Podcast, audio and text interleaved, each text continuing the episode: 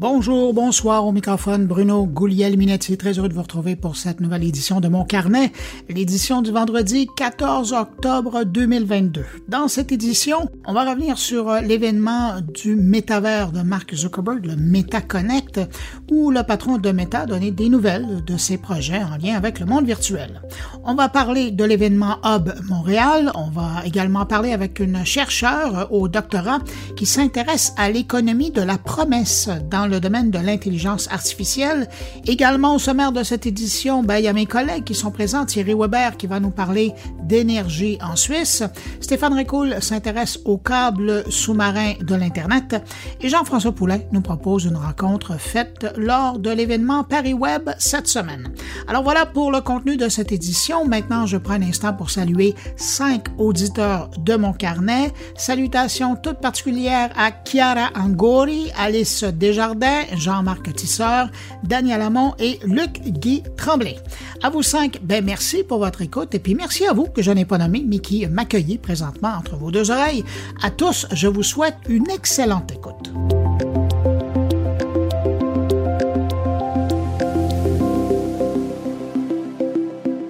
Parlons un peu de vente d'ordinateurs pour commencer. Selon les gens de la firme IDC, les ventes de PC Windows s'effondreraient littéralement et les ventes de Mac s'envoleraient. C'est comme ça qu'on pourrait résumer la conclusion du dernier rapport sur le sujet émis par la firme Conseil. En effet, il semble que les marques qui dépendent du système d'exploitation Windows seraient toutes en recul, alors qu'Apple, avec ses Mac, serait en très forte hausse. Concrètement, on parle de baisse de moins de 28% pour Asus, par exemple, alors qu'Apple augmente de 40% Une performance qui permet à Apple de s'approcher de la troisième place détenue aujourd'hui par le fabricant Dell. Mais pour vous donner une idée, Dell qui livrerait presque 12 millions d'ordinateurs en magasin, comparativement à 10 millions pour Apple. Tiens, parlant de Apple, un mot pour dire que son service de musique en ligne vient de débarquer sur la console Xbox.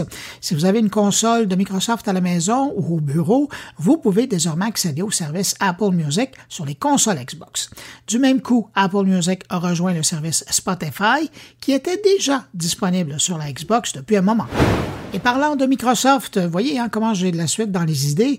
Microsoft vient de présenter Designer, une application qui va utiliser une intelligence artificielle pour créer des graphiques à partir de mots-clés ou à partir de simples descriptions.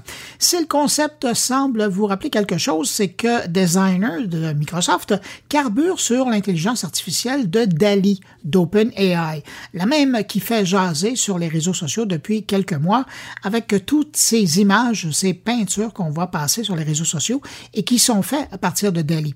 On retrouvera l'outil de création à même la trousse de bureautique Microsoft 365. Et si vous êtes curieux de voir ça de plus près, ben Microsoft Designer est déjà disponible en mode preview euh, gratuitement. Mais pour tester la bête, ben, il faudra d'abord vous inscrire sur une liste d'attente parce que Microsoft il va y aller de façon progressive pour ajuster les choses au fil de son déploiement. Ah oui, Microsoft semble vouloir intégrer également le designer directement dans Microsoft Edge et dans son moteur de recherche Bing. De quoi tenter de relancer la carrière des deux outils Internet du géant américain. Cette semaine, il n'y a pas que Meta qui a fait jaser. Google en a profité aussi pour annoncer quelques nouveautés, dont un truc qui va être vraiment apprécié par les gens qui en ont assez de faire des procès-verbaux à la main. Le système de vidéoconférence Google Meet va bientôt transcrire les réunions dans Google Doc. La nouvelle fonction de transcription automatique sera disponible en anglais euh, à partir de cette semaine. Et la bonne nouvelle, c'est que la version française sera disponible au courant de la prochaine année. Et juste avant de revenir sur l'événement Meta Connect de cette semaine avec mon invité, un mot pour souligner que depuis cette semaine en Russie, Meta est considéré comme une organisation terroriste et extrémiste, ce qui signifie concrètement que les entreprises russes qui vont continuer à utiliser les réseaux sociaux de Meta pour communiquer avec leur communauté, leurs clients ou diffuser de la publicité, ben, pourront être accusés de participation à une organisation extrémiste. Bref, cette nouvelle classification des outils de Meta va permettre à l'administration de Vladimir Poutine de poursuivre plus facilement les utilisateurs des plateformes du géant américain. Je rappelle au passage que Facebook et Instagram sont indisponibles en Russie depuis le mois de mars dernier. Les deux plateformes ont été interdites en Russie pour russophobie. En terminant que cette classification d'organisation terroriste et extrémiste s'applique uniquement à Facebook et Instagram, mais ne concerne pas pour le moment, le service de messagerie WhatsApp, également une propriété du groupe Meta. Alors, cette semaine, il y avait, un, j'allais dire, une messe de la part des gens de Meta, euh, particulièrement de Mark Zuckerberg, qui euh, allait nous donner des nouvelles de où en était son métavers et, et, tous les sujets qui entourent cette question-là chez, euh, chez Meta. Il y a beaucoup de sujets, il y a beaucoup d'angles et il y a eu plein de surprises et ça valait beaucoup plus qu'une mention dans mon blog d'actualité. Alors, c'est pour ça que j'ai pensé, j'ai dit, il y a une personne euh, ici au Québec, qui est probablement la référence maintenant dans le monde virtuel et dans le métavers. Et c'est Alexandre Théodoresco qu'on retrouve. Il est directeur développement, stratégie et innovation euh, chez les Sept Doigts. Et euh, je le suis presque au quotidien sur son compte LinkedIn. C'est assez fascinant de voir tous les dossiers qu'il suit en même temps. Il est partout, virtuellement et réellement. Bonjour Alexandre. Bonjour Bruno. Alexandre, donc, euh, toi, tu y étais, j'allais dire, virtuellement dans cette présentation. Et euh, moi, je, suivais ça sur mon ordinateur. Première réaction quand tu as fermé euh, la session, qu'est-ce que tu t'es dit? Ben, j'étais super excité. J'étais vraiment comme un petit garçon là, en me disant Waouh, j'ai très hâte de mettre ma main sur ce nouveau jouet, leur nouveau casque, le Quest Pro qu'ils ont annoncé. Ils ont décrit en, en, grand détail pendant cet événement-là. Qui n'est pas donné, hein? il est de l'ordre de la valeur du casque de Microsoft. Là, on parle de quelque chose d'assez cher. Absolument. On est, on est rendu ailleurs. C'est un autre, une autre catégorie de produits qu'ils ont ouvert, une autre ligne de produits qu'ils ont ouvert avec ce casque-là. Si on parle du marché professionnel, c'est au Canada, c'est à peu près 2400 dollars canadiens, donc c'est pas donné. Mais ce qu'il permet de faire, c'est fantastique. Donc, c'est sûr que nous, on va investir là-dedans euh, pour essayer d'explorer la, prochaine frontière de la créativité. Alors, si on y va par étapes, je te donne le choix pour commencer. Est-ce qu'on parle de l'arrivée du métavers de Meta sur le web et Instagram? D'abord, est-ce qu'on parle du partenariat avec Microsoft ou est-ce qu'on parle des avatars nouvelle génération? avec quel sujet tu veux commencer? Je peux te parler forcément de ce que l'annonce avec Microsoft, que ça peut représenter, même s'ils n'en ont pas donné trop de détails. Mais, je t'avoue que l'horizon de la plateforme métavers de, de, Meta, ils n'ont pas vraiment fait d'itération là-dessus. Donc, ça reste un genre de déception d'une certaine façon. Là où il y a vraiment beaucoup d'enthousiasme, c'était autour de leur nouveau device et le use case que ça permet. Puis ça, on peut en parler longtemps. Puis je pense que c'est là qu'il y a plus de, richesse, je trouve. Euh, de voir euh, l'arrivée de Microsoft, euh, en fait, de partenaires aussi au niveau des outils, parce que c'est ça, hein, c'est beau d'avoir une place de rencontre, là, une salle virtuelle où on peut se rencontrer, mais là, quand on commence à voir un joueur comme Microsoft qui arrive avec toute sa trousse de bureautique et même de jeux avec son Xbox Cloud Gaming qui sera disponible, accessible en 2D là, pour le moment, mais accessible dans, dans le métavers de Meta, c'est quand même impressionnant, ça. Ça, c'est fondamental. Je pense qu'il a été euh, sous, euh, sous-étudié cet angle-là, mais et on a beau aimer ou pas aimer Mark Zuckerberg, on doit lui quand même lever le chapeau parce que c'est un coup de maître. cette alliance-là avec Microsoft, si elle arrive à être exécutée comme il faut, ça peut vraiment mettre euh, Meta et Microsoft ensemble sur une trajectoire qui va les faire dominer le métavers de demain. Parce que d'une certaine façon, on a reproché souvent à Meta, à Facebook, euh, d'être très limité au niveau de leur contenu. C'est très gaming, c'est très jeu, mais il n'a pas l'appel de masse que lui procurerait le monde de l'entreprise. Et Microsoft, depuis les dernières décennies, ont vraiment dominé ce, champ-là avec, euh, avec Windows, avec les outils de productivité. Et, en faisant cette alliance-là, qui était un peu inattendue, je dois dire, moi je, je l'ai su des deux côtés, et ils n'hésitent pas à s'envoyer des flèches. Et ils nous, ont sorti ça hier et, je pense que c'est vraiment un coup de génie des, deux côtés. Autre euh, chose qui a été présentée par Mark Zuckerberg, euh, c'est vraiment l'évolution des avatars dans leur monde. Ben, déjà, on savait que les avatars euh, allaient avoir des jambes. C'est déjà une bonne nouvelle. Ça ressemble déjà plus à, quelque chose qu'on connaît. Mais là, on est en train de se rapprocher de quelque chose d'encore plus près de, l'humain. Quand on regarde les résultats, on avait déjà eu un avant-goût il y a quelques mois, mais là, quand on regarde les rendus, euh, ça commence à être assez bluffant. On est presque dans le deepfake.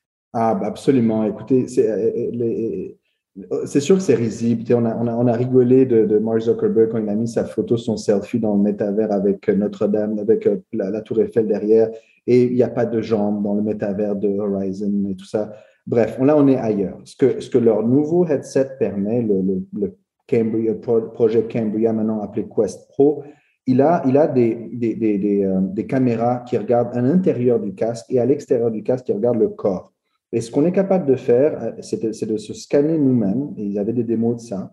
On est capable de se scanner en 30 secondes avec notre téléphone et d'instruire l'intelligence artificielle de dire, ben, quand j'ai je, je, telle expression, ben, tu la reproduis de manière photoréaliste dans mon avatar, dans le métavers.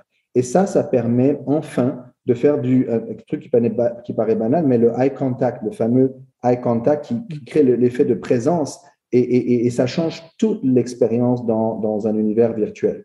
En ce moment, les avatars regardent un peu comme des zombies, un peu à gauche à droite. Il n'y a jamais vraiment de eye contact. Le sentiment de présence est là, mais, mais il y a encore un énorme gap quand on va être capable d'avoir des avatars photoréalistes, on même pas, on ne pourra pas faire la différence entre le réel et le virtuel. Là, ça va amener le, sentiment de présence à un autre niveau. Et d'ailleurs, c'est assez habile hein, du côté de Microsoft. On commence à évoquer le fait qu'on va utiliser des avatars aussi dans le contexte euh, des, euh, des rencontres Teams, c'est-à-dire donc comment on veut pousser de chacun des côtés l'utilisation de l'avatar pour que ça devienne quelque chose de, de mainstream. Même si ça l'est, mais c'est encore un jouet, mais là, de l'utiliser dans le contexte de travail, c'est autre chose. Là. Ah, absolument. On aura, si, on arrive à, ça c'est le, le, saint graal de, de Mark Zuckerberg, d'avoir, d'avoir ce sentiment de présence, vraiment cette immersion qui crée l'illusion que le réel et le virtuel. C'est ça son, son, objectif final. Moi, personnellement, je trouve qu'on n'a pas besoin de se limiter. Le dire, on, met souvent le photoréalisme comme la limite ultime où enfin le métavers va être réalisé, mais pour l'avoir vécu, on n'a pas besoin nécessairement du photoréalisme tout le temps, mais par contre, la capacité de, de, transposer des émotions en temps réel à un avatar qui peut être, lui, fait comme un, comme un dessin, ça, c'est très puissant aussi et, et, et, et, voir comment on peut raconter nos histoires sans nécessairement être photoréaliste. Ça aussi, c'est le travail des créateurs comme nous, comme cette doigt. Euh, mais, mais, mais c'est une l'innovation qu'ils ont montré hier avec les caméras qui sont à l'intérieur, le eye tracking, le, les caméras qui regardent le corps pour, essayer, pour faire du, du body tracking en temps réel c'est fantastique ce que ça permet comme application dans le futur. Pour des, gens qui sont dans la création comme vous autres, est-ce que ça veut dire presque qu'on passe à une nouvelle étape? Parce que pour arriver à faire ce qu'on nous a présenté, selon ce qui nous a été présenté là, cette semaine, euh, on parle pour monsieur, madame, tout le monde de carrément prendre son téléphone et de se scanner soi-même, d'arriver au bon, avec le visage, on ne parle pas de tout le corps, mais ça, c'est quelque chose qui, dans le passé, prenait tout un équipement, toute une installation. Et là, ça veut dire qu'on permet à, je le disais, à monsieur, madame, tout le monde, de goûter à ça, d'utiliser ça. absolument. Tu sais, chez nous, euh, Bruno, au studio, on a, installé récemment un kit fantastique de photogrammétrie où en moins de 60 secondes, on peut faire un body scan complet en très haute résolution de ton visage et de ton corps. Et c'est très marrant parce que on peut apposer des, des mouvements qu'on a capturés au préalable avec notre kit de, de mocap où on a capturé les, mouvements des meilleurs artistes du monde. Et donc, des gens comme moi, donc des non-athlètes, non-artistes, je, je, enfin, je peux vivre mon rêve, mon rêve d'être un grand trampoliniste, par exemple. donc, ça, c'est très marrant. Mais en, comme tu dis, mais ça prend quand même du temps. C'est pas donné à monsieur, madame, tout le monde. Là, ce que Meta promet avec ce scan en 30 secondes, déjà, c'est beaucoup plus accessible. Mais l'intelligence artificielle avance tellement vite que je pense que ça va pas être long que juste à partir d'une simple photo, on puisse reconstituer tous les, la, richesse 3D du visage et d'inférer, si tu veux, à partir de ça, les expressions faciales, les sourires, les coins, les, clignements d'yeux et tout ça. Donc, ça va, ça va très, très vite et on va se rapprocher d'un moment où ça devient presque instantané, finalement, cette transposition du réel vers le virtuel. Qu'est-ce que ça représente comme euh, changement, ça, chez des créateurs comme vous autres? Écoute, ça nous ouvre la porte à, toutes sortes de concepts. Euh, soit, moi, ce qu'on aime beaucoup, c'est la réalité mixte, la réalité virtuelle, la réalité augmentée. C'est de voir comment le, travail de nos artistes, on garde toujours l'humain au cœur de toutes nos, nos, recherches technologiques, comment on peut venir augmenter le storytelling qu'on fait avec l'humain au centre de l'expérience.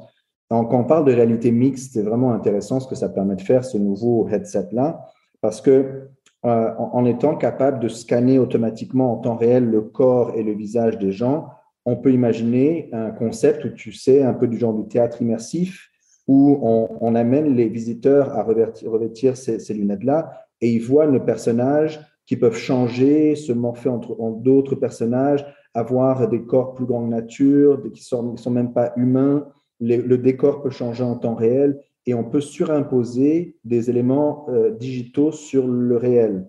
C'est ça, ce qui est une autre fondamentale innovation dans ce headset, c'est que ce qu'on appelle je suis désolé du franglais, là, j'ai pas encore eu le temps de trouver entre hier et aujourd'hui le bon terme français, mais ce qu'on appelle euh, euh, full color pass-through, c'est-à-dire qu'il y a des caméras stéréoscopiques très haute définition qui regardent l'extérieur du monde des lunettes, donc le monde réel, quand vous portez ces lunettes-là, et ramène dans les yeux de ceux qui les portent, ces lunettes, ces pixels. Mais, et, donc, mais par-dessus, on est capable de gérer chacun des pixels et donc d'apposer n'importe quel élément digital en temps réel. On n'est pas dans la réalité augmentée, on est dans la réalité mixte. Mais pour des créateurs comme nous, c'est fantastique tout ce que ça ouvre comme possibilité au niveau du storytelling, des spectacles immersifs, euh, il y a aussi la capacité maintenant d'avoir une, une c'était un gros défi avant dans les lunettes, c'était qu'on ne pouvait pas avoir une réalité partagée par beaucoup de gens en même temps. Chacun vivait un peu son expérience à, à, dans à son, rythme à lui. Oui.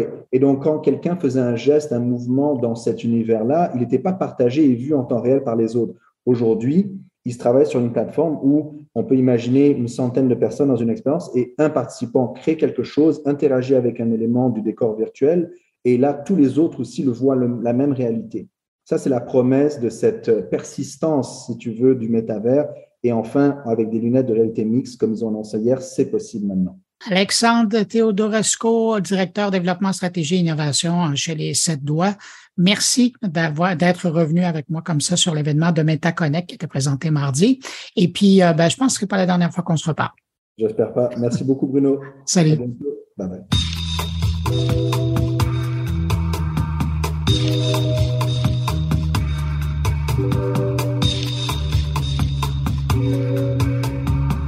À Montréal, du 16 au 19 octobre prochain, au Palais des Congrès, se tient la sixième édition de l'événement Hub Montréal, un rendez-vous pour euh, trouver des entreprises du secteur de la créativité numérique qui euh, veulent faire euh, du développement des affaires.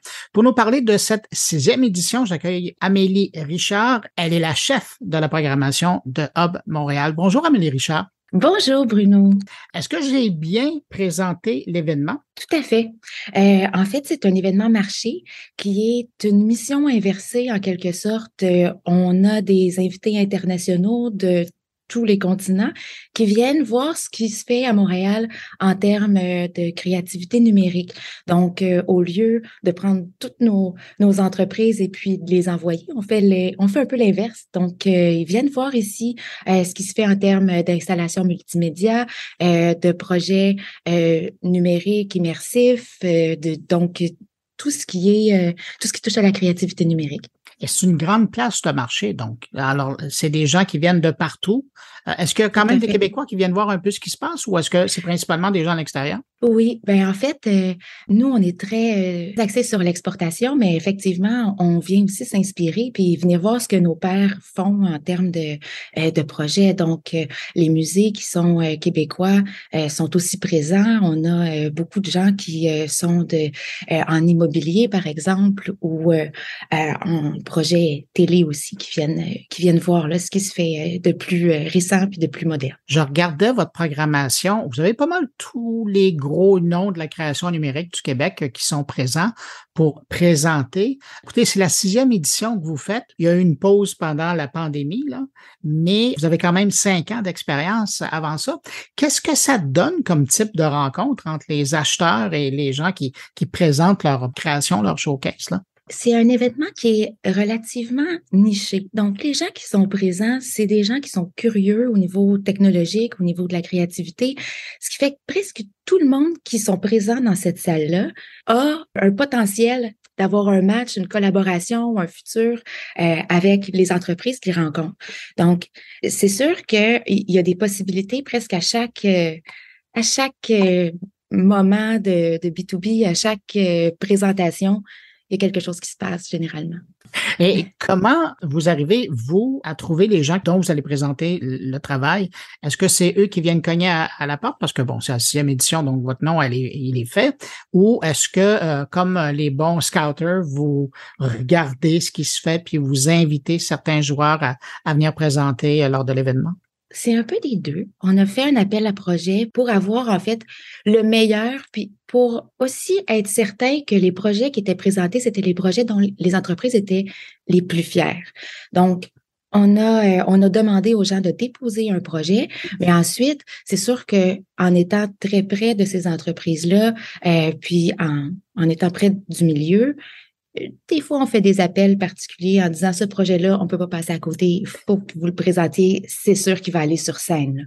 Donc, la majorité des projets qui ont été présentés euh, seront présentés sur scène sous forme de panel. Les gens ont cinq minutes pour présenter leur projet, mais ensuite, on leur laisse du temps pour pouvoir discuter de leurs défis, de, euh, de leur vision de la façon dont ils ont réalisé le projet, la façon euh, dont ils travaillent avec euh, leurs collaborateurs, les clients. Donc, euh, c'est aussi une façon de présenter leur projet, mais qui ils sont, et puis de dire un peu quel type de, de clients ils recherchent aussi. Ben, parlant des clients, donc un peu des visiteurs qui viennent participer à Hub Montréal, ça ressemble à qui? D'où ils viennent? Qui ils sont? Euh, c'est quoi leur but principalement? C'est, euh, c'est très varié. On a des gens qui, euh, qui travaillent, par exemple, on a Illuminate Adelaide qui est en Australie, qui a des installations et qui a un festival, mais on va aussi avoir le Science Museum de Londres qui va être présent, des gens de Disney qui sont là cette année, euh, qui ont des theme parks, euh, des gens qui euh, qui sont dans le marketing expérientiel, des agences de New York, de LA. Mais tous ces gens-là ont un point en commun. Ils cherchent à voir ce qui se fait c'est quoi la fine pointe de la technologie, comment est-ce qu'on crée une expérience, comment est-ce qu'on touche les gens avec la créativité numérique? Donc, ils sont là aussi pour s'inspirer, ils sont là pour voir euh, ce qui se fait ailleurs. Puis, bien entendu, ils communiquent entre eux aussi. Ce n'est pas juste euh, Montréal euh, vers le monde, mais c'est aussi tous ces gens-là qui viennent discuter en fait du futur de, de notre milieu. Comment on arrive à définir ce qu'est une expérience numérique? Ça, c'est une méchante question, là. Mais où vous commencez et où vous arrêtez? Mm-hmm. C'est une excellente question. Ben, en fait, les entreprises ont de plus en plus un terrain vaste, un terrain de jeu qui est, euh, qui est vaste pour euh, créer des expériences. Mais sur scène aussi, c'est un de mes objectifs de discuter de qu'est-ce qui fait une expérience immersive. Qu'est-ce qui fait euh, euh, une histoire qui est racontée, qui, qui va toucher les gens? Comment est-ce qu'on fait pour, avec les technologies existantes, aller rejoindre un public, que ce soit euh, dans un point de vue marketing, pour faire une levée de fonds, pour sensibiliser sur l'environnement? Comment est-ce donc je pense que c'est plus dans l'utilisation des outils qu'on peut retrouver de vastes expériences. Donc ça répond plus ou moins. je ben, pense qu'après après deux jours de, de conférence, je vais être capable de, de vous dire un peu mieux. ouais, vous êtes en train de me dire, faudra, faudra aller à la conférence pour ben, avoir la réponse. Hein. Moi, j'ai pas les réponses à tout. On a une quarantaine de spécialistes qui seront sur scène pour répondre à ces questions-là. Donc, euh, je pense qu'ils seront euh, plus à même que moi de, Ben, merveilleux, parce que là, vous m'amenez dans la programmation de l'événement. Oui, il y a une partie de, marché, de showcase, où les grands joueurs euh, de la création euh, numérique vont présenter ce qu'ils peuvent offrir à des clients un peu partout sur la planète, puis même ici au pays. Mais euh, il y a aussi des discussions, il y a des rencontres, il y a des conférences. Est-ce que je peux vous demander de nous parler un petit peu des événements importants? Avec plaisir. En fait, la thématique cette année, on a voulu mettre de l'avant les créateurs numériques comme créateurs de solutions. Donc, comment est-ce qu'on fait euh, dans notre métier, avec le talent qu'on possède, puis avec les connaissances qu'on a, comment est-ce qu'on fait pour changer un petit peu le monde à notre façon? Puis, ça nous a amené à aller chercher des projets qui étaient peut-être pas euh, ceux qui étaient les plus euh, feu d'artifice et euh, grand son, mais peut-être des projets qui nous touchent plus et puis qui euh, pavent la, voie pour euh, un meilleur avenir. Puis en ce sens-là, en parlant avec en parlant avec toutes sortes de gens à l'international, on a eu aussi des, des contacts, par exemple, avec Marco Balich, qui a une énorme compagnie, ils font des, les, les ouvertures des Jeux olympiques, ils travaillent énormément dans le Moyen-Orient. Et puis, il est en train de réfléchir à comment est-ce qu'on euh, met en place une structure pour euh, être éco-responsable quand on fait des grands événements de ce, de ce type-là. Donc, on va avoir une conférence de Marco Balich en ouverture de, de Hub, puisque les ouvertures, euh, ce sont, c'est sa spécialité. mais on va aussi avoir Shelby, qui est une la VP de Disney, qui vient parler d'inclusion puis de diversité dans la créativité. Puis donc, on essaie de voir comment est-ce que dans notre industrie, on peut, à notre façon, inclure des façons de faire qui sont, euh, ben, qui sont les meilleures pratiques, en fait, de, l'industrie. Donc, on va parler de ça. Mais on a aussi, euh, par exemple, le fondateur de Meowwolf euh, qui vient parler de de l'importance d'avoir du plaisir dans la vie et comment est-ce qu'on fait pour transmettre ce bonheur-là? Comment est-ce qu'on fait pour donner envie aux gens de jouer, d'avoir du fun, d'avoir une installation multimédia que les gens vont vouloir explorer, vont vouloir toucher, vont vouloir euh, euh, communiquer, créer des liens entre eux? Donc, l'idée, en fait, c'est de voir comment, avec nos outils, on est capable d'inspirer puis de créer des moments euh, qui vont être positifs pour les gens qui nous entourent. Ben, écoutez, à défaut de pouvoir faire l'acquisition de certaines présentations qui vont être faites euh, par les grands joueurs de la création numérique, j'ai l'impression qu'il y a énormément de créateurs qui vont être intéressés par les conférences qui sont présentées. Ben, c'est ça l'objectif. En fait, c'est des créateurs pour des créateurs. Donc, on est là pour, euh, pour s'inspirer mutuellement, puis idéalement aussi travailler tout le monde ensemble. On a un écosystème qui est super fort à Montréal. Euh, de plus en plus, on a des collaborations euh, qui sont euh, sont extraordinaires à l'international. Donc, l'idée, c'est ça, c'est de créer des liens, faire en sorte de voir comment est-ce qu'on peut s'améliorer, comment est-ce qu'on peut travailler tout le monde ensemble. Amélie, les gens qui seraient intéressés d'avoir plus d'informations sur le programme, à quel endroit ils doivent se rendre? On a le site web de Hub Montréal qui est qui est en ligne et puis qui parle de la programmation. Euh, donc, euh, montréal.com, la programmation est, toute là pour les, les deux jours, en fait, à Oasis Immersion euh, de conférences. Et puis ensuite, une troisième journée où on fait des visites avec, euh, avec les participants. On va chez Mel's, on va au Jardin botanique, on va au Musée Pointe-à-Calière. On va voir ce qui se fait de plus, de plus spectaculaire, en fait, à Montréal. En tout cas, vous jouez le rôle d'ambassadeur euh, pour le Québec euh, au niveau de la création numérique. Merci. Ben, ça fait plaisir. On a beaucoup de partenaires. On travaille euh, avec la ville, avec Investissement Québec. On travaille avec énormément de joueurs qui sont très motivés aussi à nous aider, ce qui fait que ça nous, ça nous donne des ailes. Amélie Richard, la chef de la programmation de Hub Montréal. Je vous rappelle, c'est donc du 16 au 19 octobre, c'est au Palais des Congrès. Et si vous désirez avoir plus d'informations, c'est hubmontréal.com. Exactement. Ben, merci d'avoir accepté mon invitation et je vous souhaite un, bon Hub Montréal. Merci, on a hâte.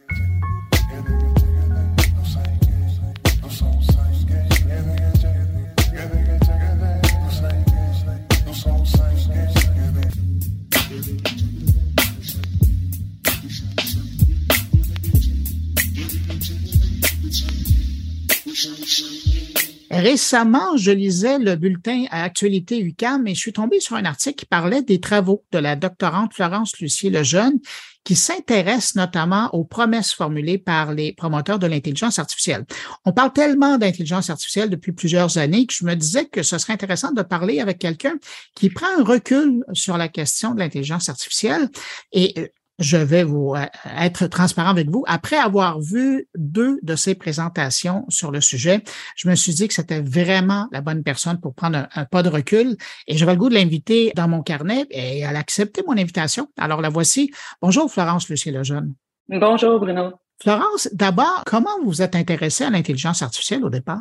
Bien, je dirais qu'il y a peut-être deux, euh, deux moments, là, qui, deux moments charnières. Là, j'ai un parcours professionnel où j'ai travaillé pendant dix ans dans une grande organisation. Puis à l'intérieur de ce parcours-là, j'ai occupé un poste qui était en stratégie numérique. Donc, on devait évaluer le potentiel des nouvelles technologies. Et à chaque fois, on était un peu fasciné par euh, ce qui s'en venait. À l'époque, il y avait, par exemple, euh, euh, l'Internet 2.0, l'Internet des objets, les données massives, par exemple. Et moi, je suis comme, oh mon Dieu, ça va tout révolutionner. C'est là-dedans qu'il faut qu'on euh, faut là-dedans qu'on investit. Donc, il fallait convaincre, dans le fond, les, les dirigeants que c'était la nouvelle voie à suivre.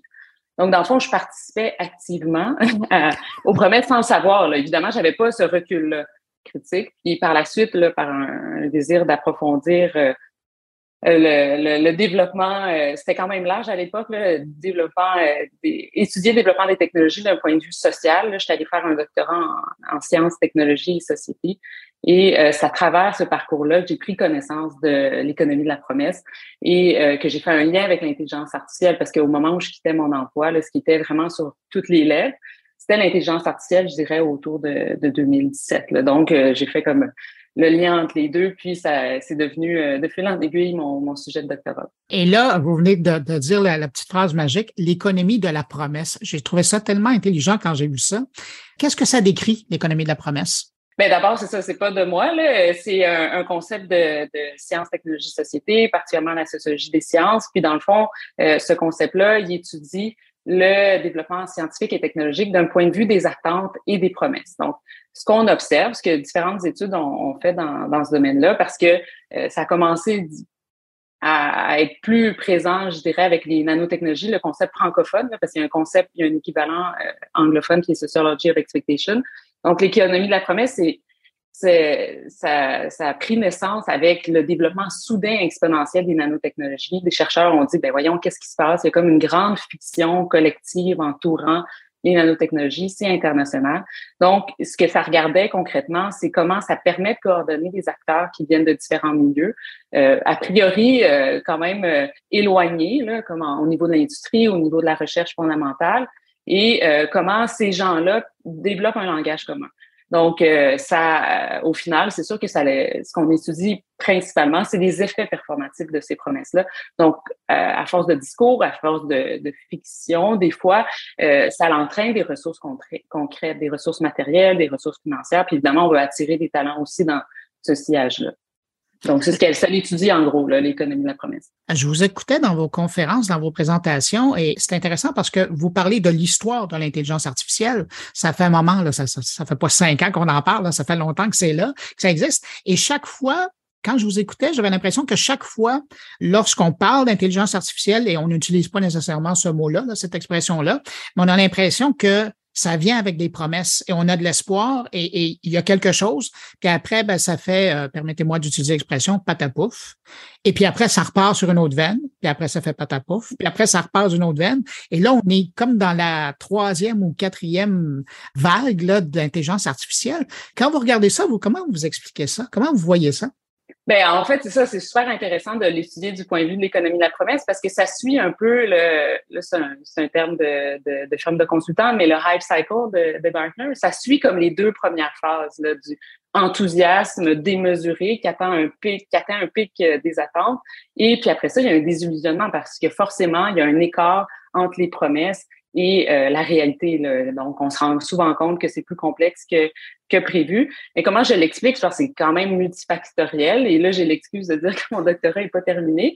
Mais c'est sûr que le terme en soi euh, est porteur de, de promesses. L'intelligence artificielle va fasciner euh, plusieurs, plusieurs individus de différents secteurs depuis ses débuts. Donc, on va vraiment faire des promesses euh, associé à le, le dépassement des, euh, des, capacités humaines. Donc, ce duel-là, homme-machine, captive l'imaginaire depuis le début. Euh, puis c'est sûr qu'il y a des ramifications à faire avec la science-fiction aussi, qui va entretenir tout l'univers qui gravite autour de l'intelligence artificielle. Mais ce, qui, ce qui est intéressant aussi, c'est comment ils réussissent, à travers les différents discours, de réactiver un, un sentiment de nouveauté. Donc, autant le terme existe depuis les années 50, mais à chaque nouveau printemps, bien, il y a une nouvelle branche, un nouveau, euh, une branche théorique qui est mise de l'avant. Puis on se dit, ah mon Dieu, c'est nouveau, il y a vraiment des percées. Mais en même temps, ça s'appuie sur des percées concrètes. On ne peut pas dire c'est juste du vent, puis c'est juste des discours, puis c'est juste des promesses, parce qu'il y a quand même des avancées vraiment importantes, mais on extrapole de manière démesurée à partir de ces avancées-là. Permettez-moi de reprendre votre expression euh, encore une fois. Vous parlez de printemps. Il y a des printemps précédents où vous étiez probablement trop jeune et pas intéressé dans l'intelligence artificielle pour surveiller. Vous les avez étudiés, mais aujourd'hui, vous vivez à une époque où on est dans un nouveau printemps. Qu'est-ce qui est différent de ce printemps-ci par rapport aux autres printemps? Ben, c'est une bonne question. Mais je dirais, dans, dans, un premier temps, il y a vraiment le volume aussi. Euh, il y a énormément de, de, plateformes où sont diffusées ces, ces promesses-là. Moi, ce que j'observe, pour, euh, pour euh, dernièrement, j'ai regardé au niveau des médias des articles québécois qui traitaient l'intelligence artificielle depuis les années 50. C'est sûr que c'est très éparse au niveau des années 60, 60, ben, 70, on est déjà dans le premier hiver. Mais c'est intéressant que dès les années 80, euh, on, on, dit ah c'est une vieille lune, on nous parle encore de l'intelligence artificielle. Est-ce que cette fois, mais cette fois c'est différent. Donc les thématiques étrangement sont quand même sont très similaires euh, depuis le début. Mais ce que ce qui est différent euh, cette euh, cette fois-ci, c'est que je dirais qu'il y a peut-être des nouveaux acteurs. Au début, l'angle que je voulais vraiment étudier dans, dans ma thèse, c'était les grandes firmes de consultants qui étaient disons, très axées sur la stratégie depuis justement le milieu du 20e siècle, mais avec la prolifération de, des nouvelles technologies, puis leur promesse de croissance économique, mais ils vont vraiment s'orienter vers les nouvelles technologies. Quand je parle des grandes firmes de consultants, je pense surtout à McKinsey puis à Accenture. Puis eux vont faire énormément de documents promotionnels, de white paper, et à l'intérieur de ceux-ci, vraiment des promesses, mais des promesses qui sont euh, axé sur des, des, retombées économiques. Donc, ça va intéresser beaucoup d'acteurs, euh, de la classe politique particulièrement, pour dire, bon, là, il faut qu'on investisse là-dedans, ça va nous ramener euh, des sous. Puis, ces acteurs-là n'étaient pas vraiment présents, si je regarde, dans les années 80 avec les systèmes experts. Ils étaient là, mais ils sont vraiment, ils ont développé une expertise plus pointue, puis une prolifération de promesses qui se veulent un peu plus crédibles que euh, ce qu'on retrouve, par exemple, dans les médias qui vont être plus axés sur des scénarios euh, issus de la science-fiction. Donc, c'est intéressant à regarder comment ça se transforme un peu, mais il y a aussi, euh, autant c'est différent, mais autant, comme je disais, il y a des thématiques récurrentes depuis les années 50 au niveau des promesses. Avec ce recul que vous prenez aujourd'hui, quand vous regardez tout l'écosystème qui s'est fait, particulièrement au Québec, comment ça vous fait voir l'écosystème qui existe maintenant au Québec autour de ça? Est-ce qu'on surfe sur des promesses? Ben là, je dirais pas que tout repose sur euh, sur des promesses, mais je disais je dirais qu'il y a, y a vraiment, c'est ça, il y a vraiment une, extrapolation parce que il y a des avancées concrètes au niveau de la recherche. Euh, mais là, de dire à, euh, on se compare à des grandes puissances internationales comme les États-Unis et la Chine, peut-être qu'on étire un petit peu la sauce. Puis on essaie de maintenir euh, ce momentum-là parce qu'il y en a eu un avec les avancées qui, qui sont faites, dans, par exemple, dans le laboratoire du NILA. Mais on, on essaie de avec des classements, par exemple, qu'on ne sait pas trop comment ils sont faits, de dire ah oui, mais regardez, le Québec est encore positionné très haut, alors que bon, je dirais que la force distinctive, c'est quand même la recherche euh, fondamentale.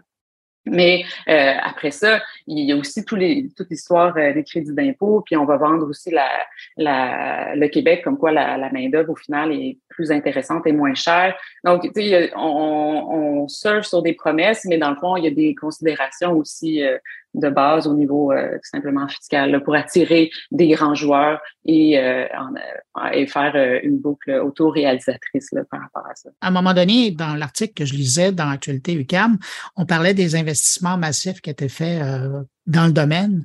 Est-ce que vous trouvez que au Québec, au Canada, on investit trop dans le domaine?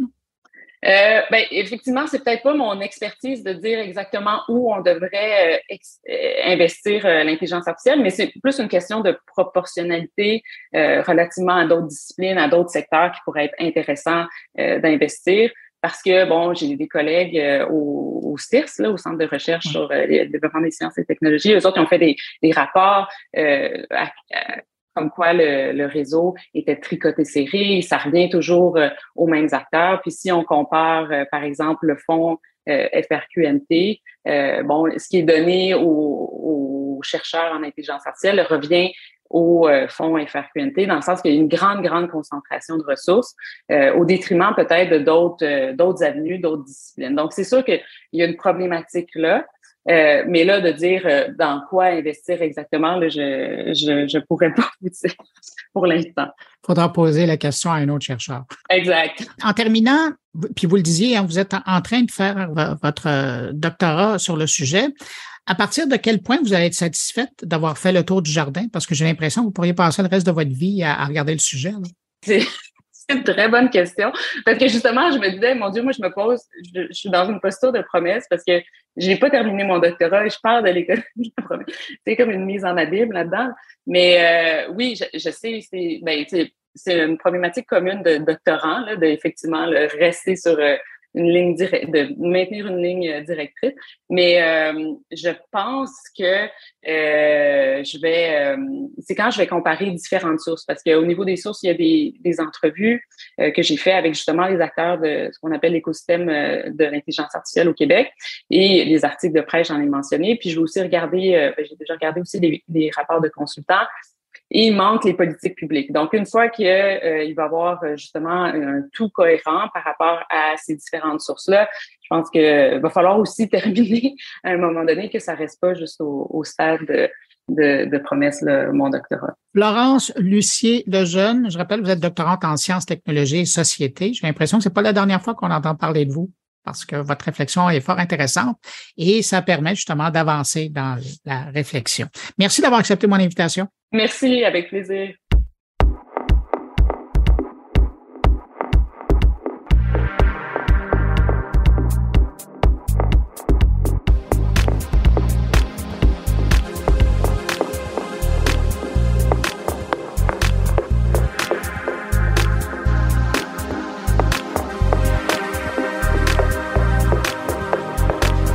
Cette semaine, Thierry Weber revient sur le thème de l'énergie en Suisse. Bonjour Bruno, bonjour les auditeurs de mon carnet.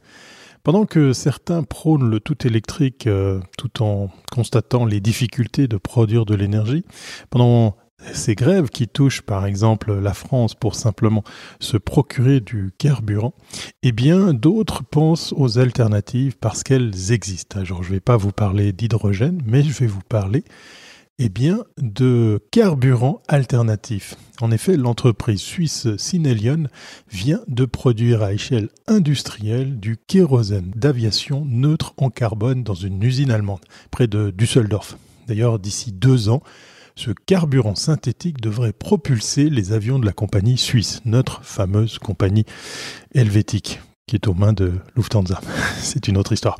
Le principe de production repose sur une réaction thermochimique dans un réacteur chauffé par le soleil à 1500 degrés. Les molécules d'eau et de CO2 préalablement capturées se recomposent en oxygène et en gaz synthétique. Ce syngaz, hein, ce, ce gaz synthétique, peut être ensuite transformé en carburant chimiquement identique au carburant d'origine fossile. À leur différence, ils n'émettront en brûlant que le CO2 capturé pour leur fabrication. Dans un premier temps, la production passera par l'utilisation de biométhane, mais l'objectif reste de ne recourir qu'à du CO2 et de l'eau. En gros, eh bien, les, chercheurs suisses de l'école polytechnique fédérale de, de Zurich, devenus depuis entrepreneurs, ont lancé leur projet en 2014. Comme quoi ça date déjà un petit peu. De quelques gouttes à cette époque, ils peuvent produire à présent des centaines de milliers de litres par année. Objectif affiché 875 millions de litres en 2030, soit la moitié des besoins annuels suisses en carburant d'aviation, puis 50 milliards de litres par année en 2040.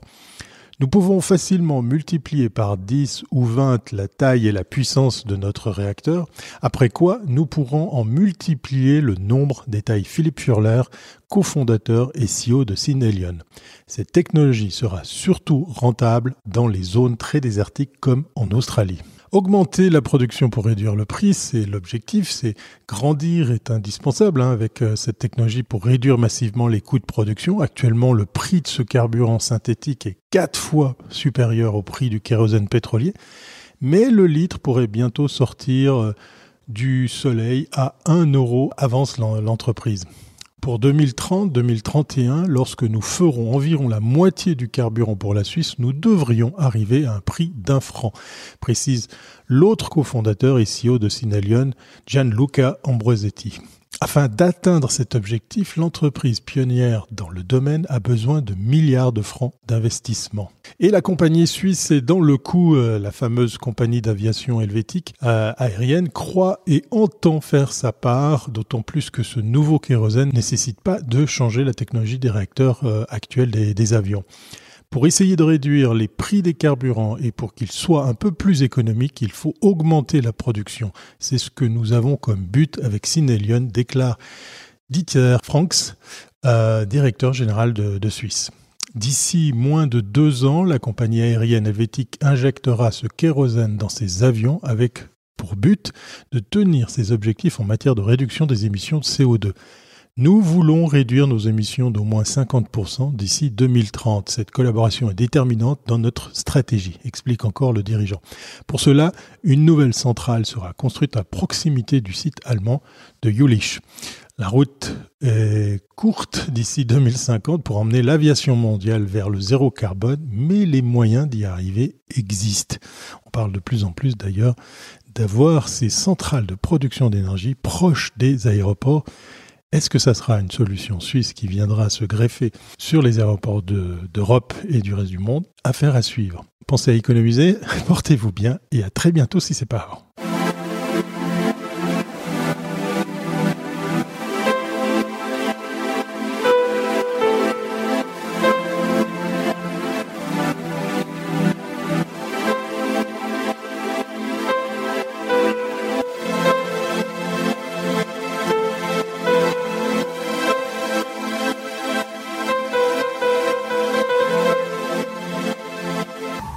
L'actualité européenne des dernières semaines a inspiré mon collègue Stéphane Ricoul, qui nous parle cette semaine de câbles sous-marins de l'Internet.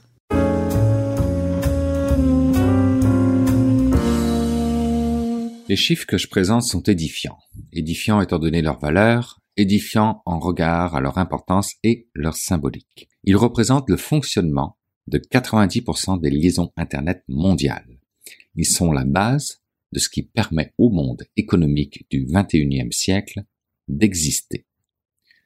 Dans l'imaginaire dystopique des écrivains, cyberattaque et prise de contrôle de nos sociétés civiles voire civiques par des entreprises privées déviantes afin d'étancher la soif de pouvoir de leurs dirigeants ou tout simplement des gouvernements sont légion. Dernière lecture en date, rejoignant de façon très intelligente et réaliste cette dystopie, le roman 2034 de Elliot Ackerman et James Stravidis, dans lequel, au cours d'une mission de routine en mer de Chine, un navire de guerre américain décide d'intervenir auprès d'un chalutier en détresse. Une erreur fatale, provoquant une réaction en chaîne puisque les Chinois revendiquent sans relâche leur souveraineté sur ces eaux contestées. Dans le même temps, un F-35 américain surarmé flirte avec l'espace aérien iranien, mais le pilote, victime d'une cyberattaque, d'une puissance et d'une précision alors jamais vues, perd les commandes et tombe aux mains de l'ennemi. Ces incidents apparemment isolés vont mettre en branle une implacable mécanique de confrontation. Personne ne voulant l'apocalypse nucléaire, chaque puissance joue au plus serré. Mais politiques et militaires ont beau avoir envisagé tous les paramètres, on ne peut jamais tout prévoir.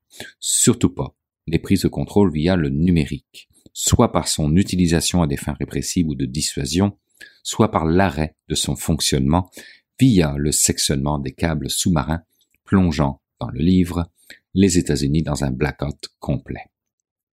Fiction, me direz-vous, certainement répondrai-je.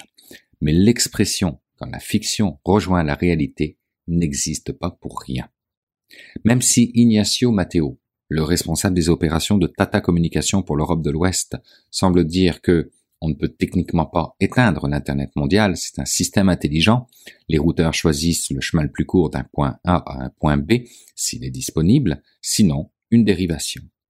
Et pourquoi Tata Communication Parce que c'est un groupe indien qui réalise 2,9 milliards de dollars de chiffre d'affaires et qui exploite l'un des plus importants réseaux de câbles sous-marins au monde pour transporter des flots de données que la planète consomme jusqu'à plus soif. Imaginez un peu un flot de données de 8 terabits par seconde, voyageant à la vitesse de la lumière sur l'équivalent d'un demi-cheveu, qui transporte sous la mer des volumes colossaux de mails, vidéos et autres informations sur une distance de 500 000 km. Tata Communication, qui a développé son réseau il y a une quinzaine d'années, est le seul opérateur à pouvoir faire faire à ces données un tour complet de la planète. Des câbles connectés à d'autres câbles. Le TGN Western Europe qui est connecté au TGN Atlantique et qui bifurque vers trois autres câbles qui parcourent la mer Rouge pour rejoindre l'Inde, le Moyen-Orient ou encore l'Asie. Et le réseau de Tata Communication ne transporte que 25% du trafic Internet mondial, pensez-y. Ensuite, vous avez les câbles terrestres, longue distance, les réseaux nationaux. Tout le monde travaille avec tout le monde, rendant, et je cite, Internet inaltérable. Il y a toujours des routes alternatives en cas de coupure d'un câble. On ne peut techniquement pas éteindre l'Internet mondial, selon Mark Witt, VP chez Tata Communication Europe. Ce sont aussi des coûts astronomiques en maintenance, en réparation et en installation, car la demande Internet mondiale ne cesse de croître. Or, les zones les plus évidentes de la planète pour installer des câbles ont déjà été utilisées. Il faut désormais, pour faire face aux besoins exponentiels des échanges de données et à l'obsolescence des premiers câbles déployés il y a 25 ans, puis ça c'est super important, il faut imaginer de nouvelles liaisons plus longues ou contourner les régions considérées comme à risque. Les investissements sont devenus colossaux, presque insupportables pour les opérateurs traditionnels. Et c'est là que les GAFAM embarquent avec leurs moyens colossaux. Microsoft et Facebook ont ainsi déployé le câble Marea qui relie les côtes espagnoles aux côtes de Virginie. 6600 km de fibres capables de transférer des quantités ahurissantes de données. 160 terabits à la seconde. Assez pour regarder en streaming 71 millions de vidéos HD au même moment, pour un coût tenu secret, bien évidemment. Probablement plusieurs milliards d'investissements. C'est le prix de notre accès illimité à Internet, même s'il se révèle du secret industriel. Mais il y a deux autres prix à payer pour que chacune de nos données numériques puisse parcourir son 15 000 km en moyenne, un chiffre donné par l'ADME dans sa publication La face cachée du numérique. On parle du prix géopolitique et surtout du prix environnemental. Commençons par le géopolitique. Facile à comprendre quand on sait que notre monde tourne autour de la donnée numérique, quel que soit le sens où vous voulez prendre ça. Avant que celle-ci ne soit valorisée par des entreprises privées, la donnée a transité par ces câbles. Par conséquent, le ou les propriétaires d'un câble ont le contrôle sur les informations qui transitent via celui-ci. Ces câbles peuvent alors à la fois améliorer l'accès à l'information dans des parties reculées du globe ou participer à la censure ou à la mauvaise information. Et aujourd'hui, plus de trois quarts de ces infrastructures sont entre les mains des GAFA. Aucun État ne détient de câbles sous-marins. Bonjour la souveraineté numérique dans ces conditions. Mais ils peuvent influencer la diffusion de l'information en soutenant la mise en place de câbles par leurs entreprises nationales. Le meilleur exemple, la Chine bien sûr. Elle investit dans le déploiement de câbles entièrement gérés par des entreprises chinoises, gardant la mainmise sur la transmission de l'information et soutenant ainsi son développement économique. Ce qui lui permet de gagner du terrain. Et c'est vrai aussi du côté de la Russie. face aux États-Unis, pour qui une majorité de nos usages étant connectés à leurs entreprises privées. Donc, en termes géopolitique, les risques sont notamment de déstabiliser une nation, mais aussi surveiller ses communications. Une puissance pourrait couper les câbles d'une autre et rediriger les communications vers un câble surveillé. Maintenant, le prix environnemental à payer. Avec 1 200 000 kilomètres, soit 32 fois le tour de la Terre, on imagine bien qu'il existe un certain impact, même si 75% des impacts du numérique sont liés aux appareils que nous possédons. Dans la réalité, ce sont les câbles zombies, des câbles qui ne sont plus utilisés et qui restent au fond de l'eau. La plupart des propriétaires les laissent ainsi car il est moins coûteux que de les remonter. Cependant, composés de cuivre, d'autres métaux et de plastique, ils contiennent des ressources pouvant être recyclées. Un travail titanesque, mais nécessaire face à l'épuisement des minerais et autres métaux.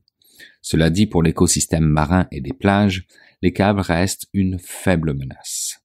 La vraie menace est ce cercle vicieux que nous créons, lié au fait que l'intensification des usages demande toujours plus d'infrastructures, d'énergie et d'appareils.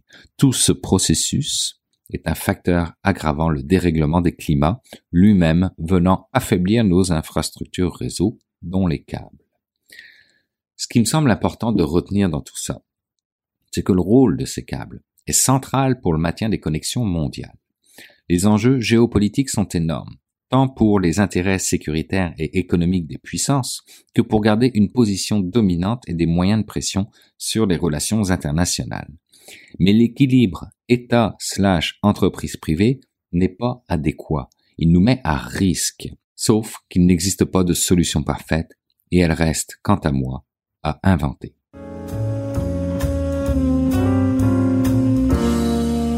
Comme à l'habitude, c'est maintenant le temps d'aller rejoindre mon ami Jean-François Poulain. quand je dis aller rejoindre, c'est vraiment aller le rejoindre parce que cette semaine, ben, pour ceux qui ont raté la semaine dernière, il était à Paris, mais cette semaine, on le retrouve dans les Pays-Bas. Bonjour, Jean-François Poulain. Bonjour, Bruno. Ben oui, je suis en mode euh, nomade euh, parce que je travaille de l'étranger depuis euh, deux semaines, puis encore pour six semaines. Ça se passe très bien à date. Là, je suis à Benchop euh, aux Pays-Bas. Je suis sûr que je le prononce tout croche en plus. C'est proche de Utrecht, que je prononce encore une fois très mal, euh, qui est aux Pays-Bas. Donc, euh, puis je, sais, je me suis retrouvé dans une espèce de banlieue, mais la banlieue en Hollande, c'est vraiment pas la banlieue au Québec. Il y a des pistes cyclables partout, il y a des canaux, c'est très agréable. Et des grands champs à perte de vue.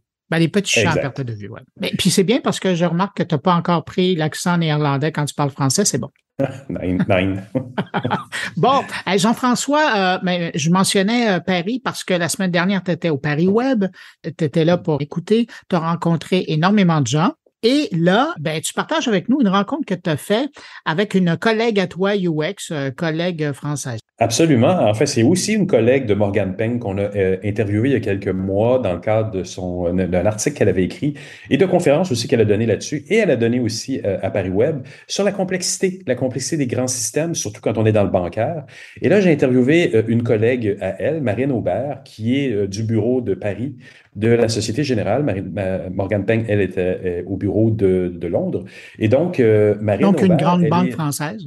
Une très grande banque française avec euh, plusieurs, plusieurs euh, filiales à travers le monde. Et euh, Marine Aubert, donc, elle est User Experience Designer. elle, est aussi, dans son titre LinkedIn, elle le dit éducatrice design à la Société Générale. Et c'est intéressant parce que c'est, moi, j'ai participé à un atelier qu'ils ont donné à, Paris Web qui était sur l'improvisation. en fait, pas sur l'improvisation. L'improvisation était un moyen, mais en réalité, elles ont parlé de, de, comment se mettre dans le rôle de nos collègues dans un milieu de travail à un moment où, dans l'industrie, on sent un petit malaise, un petit... Euh, euh, on l'a vu aussi dernièrement avec une, euh, une présentation, une, on l'a vu aussi dernièrement dans une entrevue ici avec Cécile Ricardo euh, de euh, l'industrialisation des métiers du web. Donc, ça cause un peu des petites frictions, des réalignements de où est-ce qu'on est, qu'est-ce qu'on fait avec ça entre les PO, entre les UX, entre les designers, les programmeurs, qui fait quoi. Puis, c'est pour moi aussi, dans le domaine du UX, quelque chose qui est très, très d'actualité. Et dans cet atelier-là, on nous amenait à prendre le rôle en mode improvisation. Il y avait des petits cartons pour nous expliquer les rôles qu'on devait prendre. Et euh, on a fait ça. Puis moi, j'ai pris le rôle d'un PO, puis il y avait d'autres personnes qui étaient programmeurs donc, on a, fait des mises en situation qui étaient très, très intéressante, surtout pour les plus jeunes qui étaient dans la salle, qui avaient là-dedans des situations qu'ils n'avaient jamais vécues encore. Et eux, elles, euh, le font aussi à la Société Générale. Évidemment, c'est de là qu'ils ont développé cette euh, méthodologie-là. Et ils nous l'ont démontré, euh, donc, à Paris Web. Et c'est de ça qu'on parle lors, pendant notre, et c'est de ça qu'on parle dans l'entrevue de cette semaine. Ah ben, fort intéressant. Alors, on écoute à l'instant ta rencontre avec Marine Aubert. Et, entre-temps, ben moi, je te remercie pour ces rencontres-là, ce partage de rencontres-là. Je te souhaite un bon séjour euh, dans les Pays-Bas. Et puis, je te dis à la semaine prochaine. À la semaine prochaine. Bye. À la Société Générale, euh, bon, je suis UX designer, mais j'ai surtout une casquette d'éducation. C'est-à-dire que euh, j'éduque beaucoup au sein de la Société Générale à l'UX design. Mhm. Euh, c'est plus particulièrement euh, des personnes qui viennent de la, de la technique, beaucoup de développeurs, mais ça peut être également des PO. Ce qu'on a fait, c'est euh, on a mis en place une ligue de, pour former des gens à, l'UX design. L'histoire de, cette ligue, c'est que on avait un département au sein de la Société Générale qui voulait avoir euh, ses propres UX.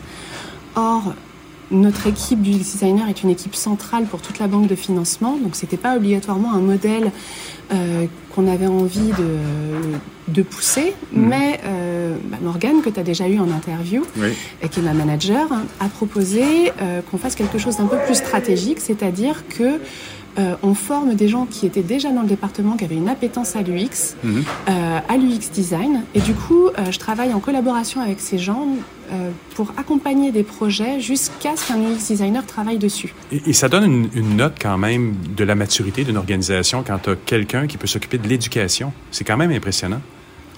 Oui, oui, ça c'est, mais c'est vraiment chouette. Mais c'est aussi ce qui définit pas mal notre équipe, c'est-à-dire que quand on arrive dans notre équipe, euh, c'est à nous de designer notre poste. C'est-à-dire que chacun arrive avec euh, son sas de compétences et aussi son sas d'envie. Mhm. Et euh, bon, on va pas se mentir, avant de réussir à maîtriser un poste de, du UX designer dans une banque, il faut maîtriser un certain nombre de choses. Déjà, tout le vocabulaire de la banque, toute la structure de la banque. Euh, mais une fois que c'est fait, les gens sont normalement suffisamment expérimentés au sein de notre équipe pour pouvoir pousser certaines choses. Donc on a euh, des gens qui poussent la data vise, des personnes qui poussent plus la user research, des personnes qui sont plus orientées produits. Mhm. Et donc moi, je pousse plutôt l'éducation. Nous, notre motto d'équipe, c'est euh, Rethink Complexity. Et pour ça, il faut garder une certaine naïveté. C'est une évidence. Si on commence à rentrer trop dans la complexité, à essayer de la comprendre, on va pas pouvoir euh, faire bouger les process. Alors que si on garde une certaine naïveté, on va poser des questions euh, qui vont amener des personnes qui travaillent sur des outils pendant tous les jours à se reposer, à remettre en question les process dans lesquels ils sont enfermés. Et quand ces personnes-là comprennent qu'en fait, nous, on est là pour mettre un coup de pied dans la fourmilière, mhm.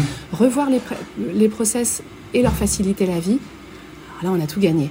Et pour ça, effectivement, il n'y a pas obligatoirement besoin de connaître tout le, le jargon. Mais après, quand on veut pouvoir euh, accompagner des projets vraiment extrêmement complexes, quand on veut faire des tests utilisateurs avec des personnes bah, qui arrivent avec un vocabulaire d'experts, hein, oui. c'est quand même mieux de comprendre. Tu vois, typiquement, on est obligé Enfin, il faut qu'on fasse attention quand on fait du test utilisateur à si on a des tableaux avec des données, que nos données aient une logique mhm. pour nos utilisateurs. Parce que sinon, on va passer à côté de nos tests utilisateurs parce qu'ils ne font pas sens pour nos utilisateurs. Mhm. On va passer complètement à côté du test. Parce qu'ils vont nous expliquer pourquoi nos chiffres ne sont pas bons. Tu, me disais en pré-entrevue que tu fais affaire aussi avec les programmeurs. Tu impliques les programmeurs, tu éduques les programmeurs et les PO, ce qui est quand même quelque chose qui n'est pas anodin, mais qui n'est pas souvent fait non plus dans l'industrie. Ça, je pense que c'est une appétence personnelle.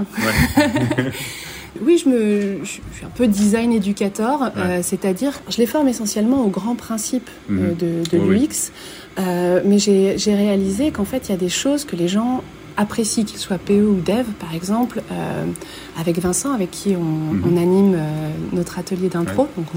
Vincent a fait des études de sciences cognitives. Ah et donc, je l'ai invité à faire euh, une, euh, une, formation sur le cerveau.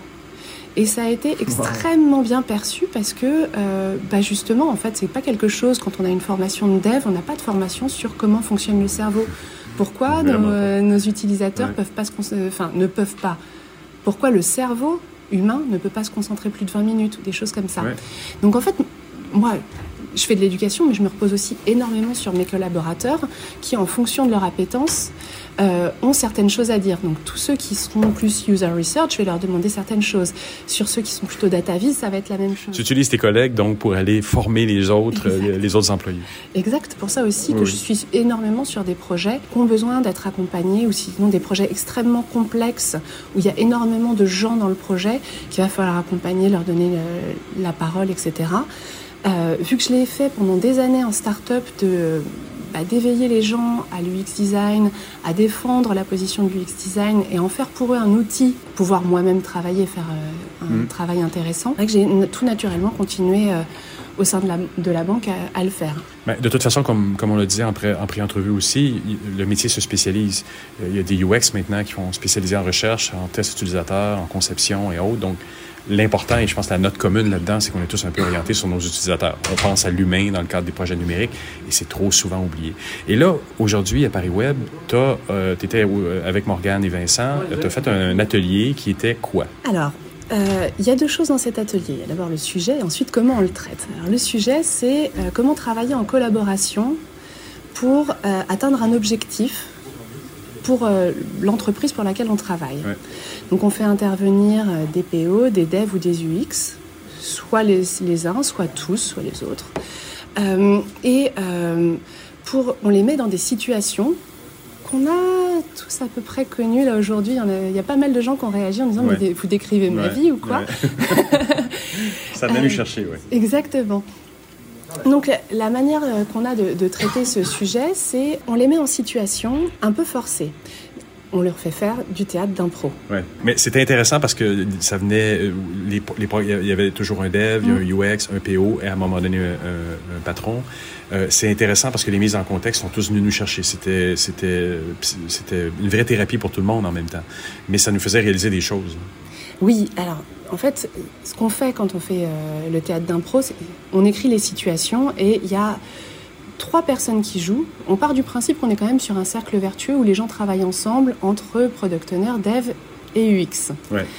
Euh, et euh, dans ce cadre-là, il y a trois acteurs, mais un seul improvisateur. C'est-à-dire que selon la profession de, cette, de, de la situation, il y a un improvisateur qui est soit un dev, soit un UX, soit un PO. Et les deux autres acteurs jouent les deux autres rôles, mais en ayant un brief très très clair de, ce qu'ils doivent jouer. Et dans ce brief très clair, il y a des choses qu'ils doivent dire qui normalement doivent être entendues par l'improvisateur. Donc le but de, cette, euh, de cet atelier, c'est d'obliger les gens à vivre les situations telles qu'ils les vivent mmh. dans un quotidien, mais euh, pour autant dans un espace bienveillant où on est là pour rire.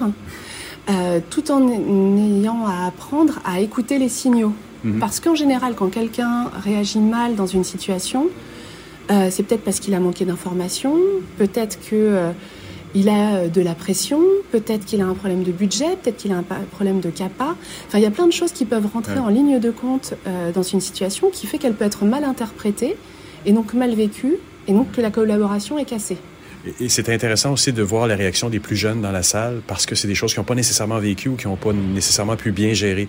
Et donc là, il y avait des exemples aussi de oh, OK, mais je pourrais le, je pourrais le faire comme ça. Je pourrais être plus conciliateur. Vous avez fait des compliments à une personne qui était en mode très conciliation, très euh, diplomate. Puis ça, a impressionné la salle quand même. Les jeunes étaient ah, euh, en mode je peux faire ça aussi. Là. Oui, oui, tout à fait. C'est en fait, on oublie trop souvent que seul, on fait pas grand-chose et que euh, mmh. dans une équipe projet, l'intelligence collective, c'est la plus importante.